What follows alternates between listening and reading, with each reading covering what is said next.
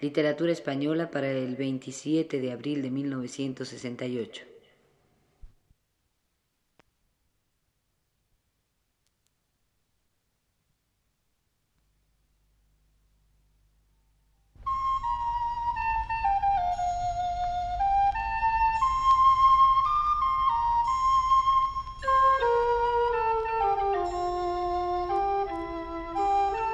Este es el programa Literatura Española.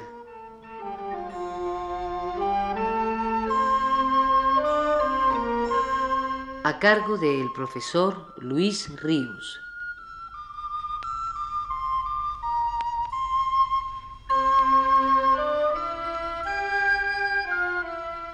El profesor Luis Ríos nos dice en su texto más reciente,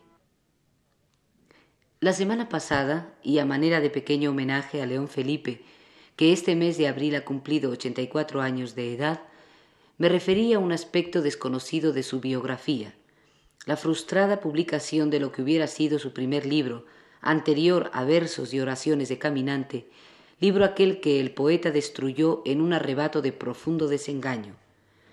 Hoy hablaré de otro momento importante de su vida y de su obra, de su actitud en la Guerra Civil de España y de su poema La Insignia. A fines de 1936, León Felipe se trasladó a Valencia como ya lo habían hecho la mayor parte de los intelectuales españoles leales a la República. Primero en Madrid, ahora en Valencia, la retaguardia mostraba a los ojos suyos un espectáculo desesperanzador de partidismos que minaba el esfuerzo tantas veces heroico de la lucha del pueblo en las trincheras. Él no pudo componer poemas del mismo estilo que los que escribieron los demás poetas combatientes, romances, la mayor parte de ellos, que reviviendo de cierta manera el género de los viejos romances fronterizos, cantaban las victorias del ejército republicano o daban cuenta de la pérdida de alguna ciudad incitando a su reconquista. En el romancero de la Guerra Civil no entró ninguna composición de León Felipe. Él hizo otro tipo de poesía, surgida de un enfoque distinto de la situación dramática que vivía España, nacida de una obsesión que desventuradamente le propiciaba el espectáculo de una retaguardia desarticulada, la cual al cabo no llegaría nunca a integrarse y no podría salvar a la República.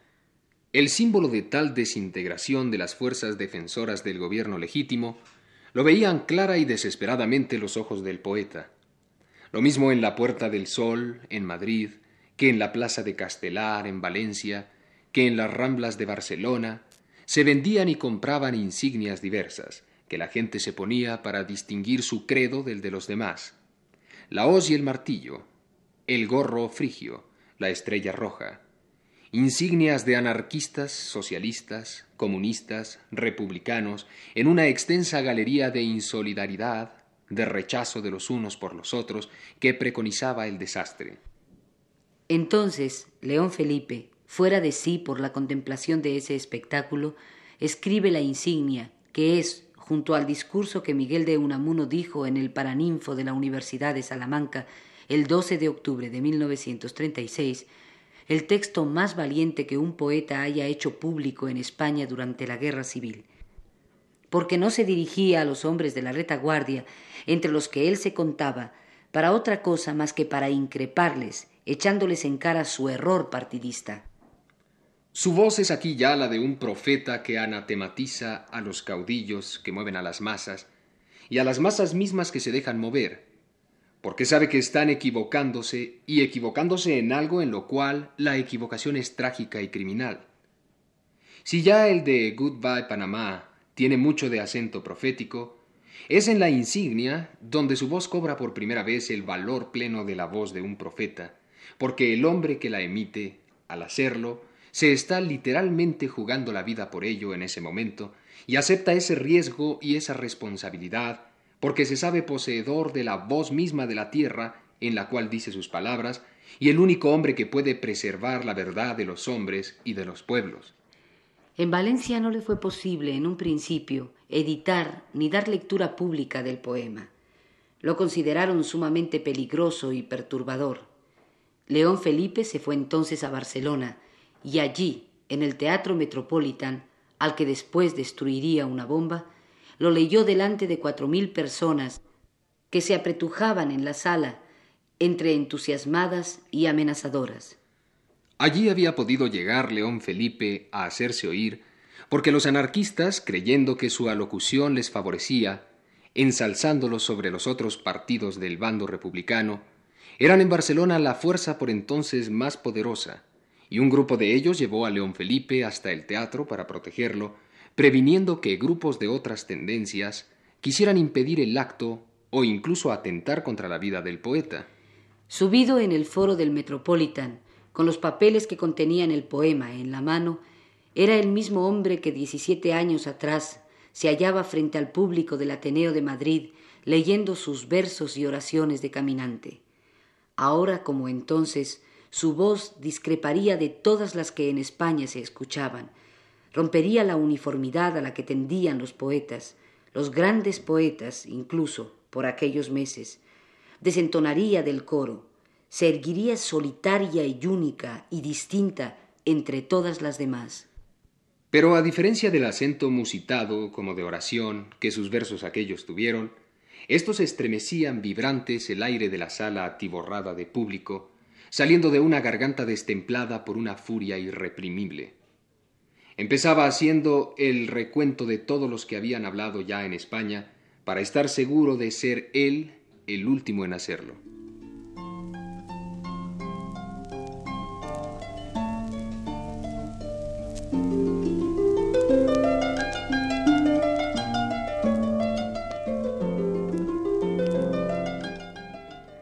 ¿Habéis hablado ya todos?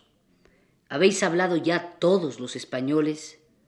¿Ha hablado el gran responsable revolucionario y los pequeños responsables? ¿Ha hablado el alto comisario y los comisarios subalternos? Han hablado los partidos políticos, han hablado los gremios, los comités y los sindicatos. Han hablado los obreros y los campesinos.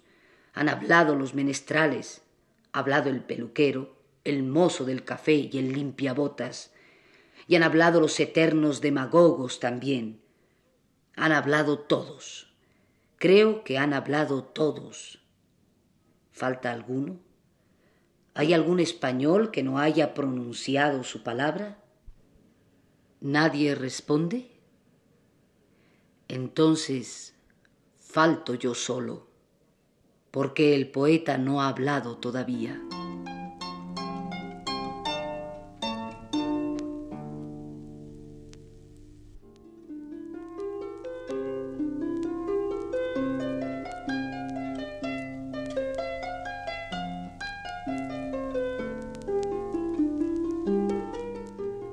Y el gentío al cual se dirigía pasó del murmullo agresivo, al sentirse aludido un tanto retadoramente, a un silencio total, subyugado por cierto inexplicable misterio que adivinaba dentro de aquellas palabras tan llanas. No faltaba ya más que la palabra del poeta, y esa tenía que ser la última, la definitiva, y el poeta era León Felipe. ¿Por qué esa soberbia, llamémosla así, León Felipesca, que algunos no han podido aceptar todavía? Esa soberbia, paradójicamente, no puede darse más que en un poeta como León Felipe, que sin saber por qué, sin explicárselo, y tal vez sin querérselo explicar, siente que no es más que un instrumento por medio del cual una fuerza infinitamente más grande que él, y que no tiene voz, habla. Que él, León Felipe, en realidad no es nadie, es todo lo más, algo así como un medium. Lo que vale es la voz que de él sale, y la voz no es suya.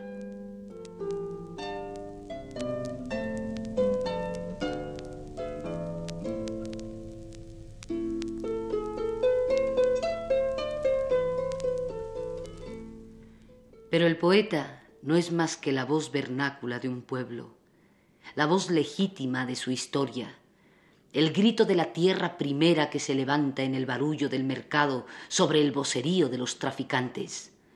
Nada de orgullos, ni jerarquías divinas, ni genealogías eclesiásticas. La voz de los profetas, recordadla, es la que tiene más sabor de barro, de barro, del barro que ha hecho al árbol, al naranjo y al pino, del barro que ha formado nuestro cuerpo también.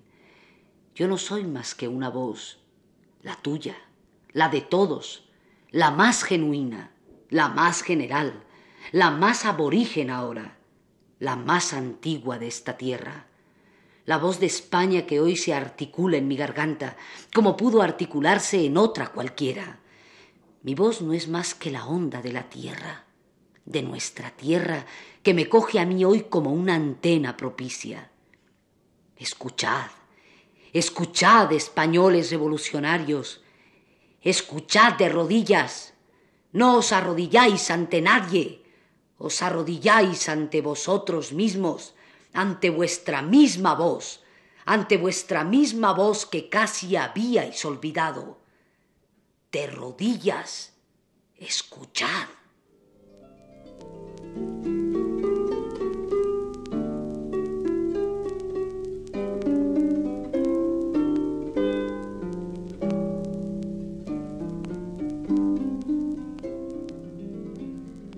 Y no nos detengamos a analizar qué derecho le asiste a León Felipe para creerse una especie de profeta. Perderíamos el tiempo. Entendámonos. A veces León Felipe ha creído que su palabra es profética. Pero no es que se crea él, el hombre, cotidianamente un ser elegido por Dios, un verdadero profeta, si es que los hubo alguna vez. Son raptos, momentos nada más en que su alma se enciende, se enardece, extraña, arrebatadamente y habla. Escribe con un acento, con una convicción, con unas palabras que le vienen de una fuerza terriblemente honda e irreprimible. Tiene que hablar así como habla y decir esas cosas inusitadas. Algo, alguien le ordena que lo haga, que hable de esa manera, que diga esas cosas, mezclando una llaneza de hombre de la gleba con un lenguaje misterioso que él mismo no puede desentrañar. No analicemos si le asiste o no derecho para ello. No podríamos decidir nada. Lo que haya que decidir es algo que compete a, sí mismo al sentimiento, no a la razón de los demás hombres, y hay que decidirlo en el momento mismo en que el hecho se produce. Y miles de hombres oyeron a León Felipe en el Teatro Metropolitan de Barcelona con una emoción abrumadora sobrecogiéndoles el espíritu. Sentían que lo que escuchaban era una verdad llegada de un ser superior a ellos, y adivinaban que quien la pregonaba la sentía también así, que no hablaba pensada, maliciosamente, ni que se jugaría la vida en ese momento en que la decía por decirla precisamente.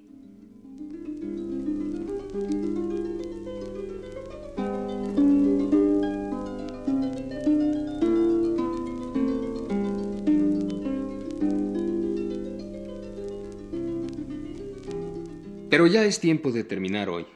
Y como no quisiéramos dejar inacabado este episodio de la lectura de La insignia, hecha por León Felipe en plena guerra civil, volveremos a él para completarlo en el próximo programa.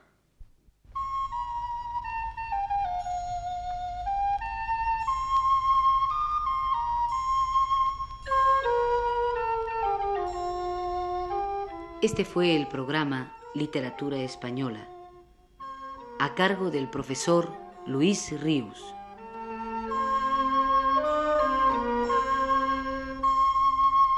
Realización técnica de Ignacio Bill. Voces de Luis Heredia y Aurora Molina.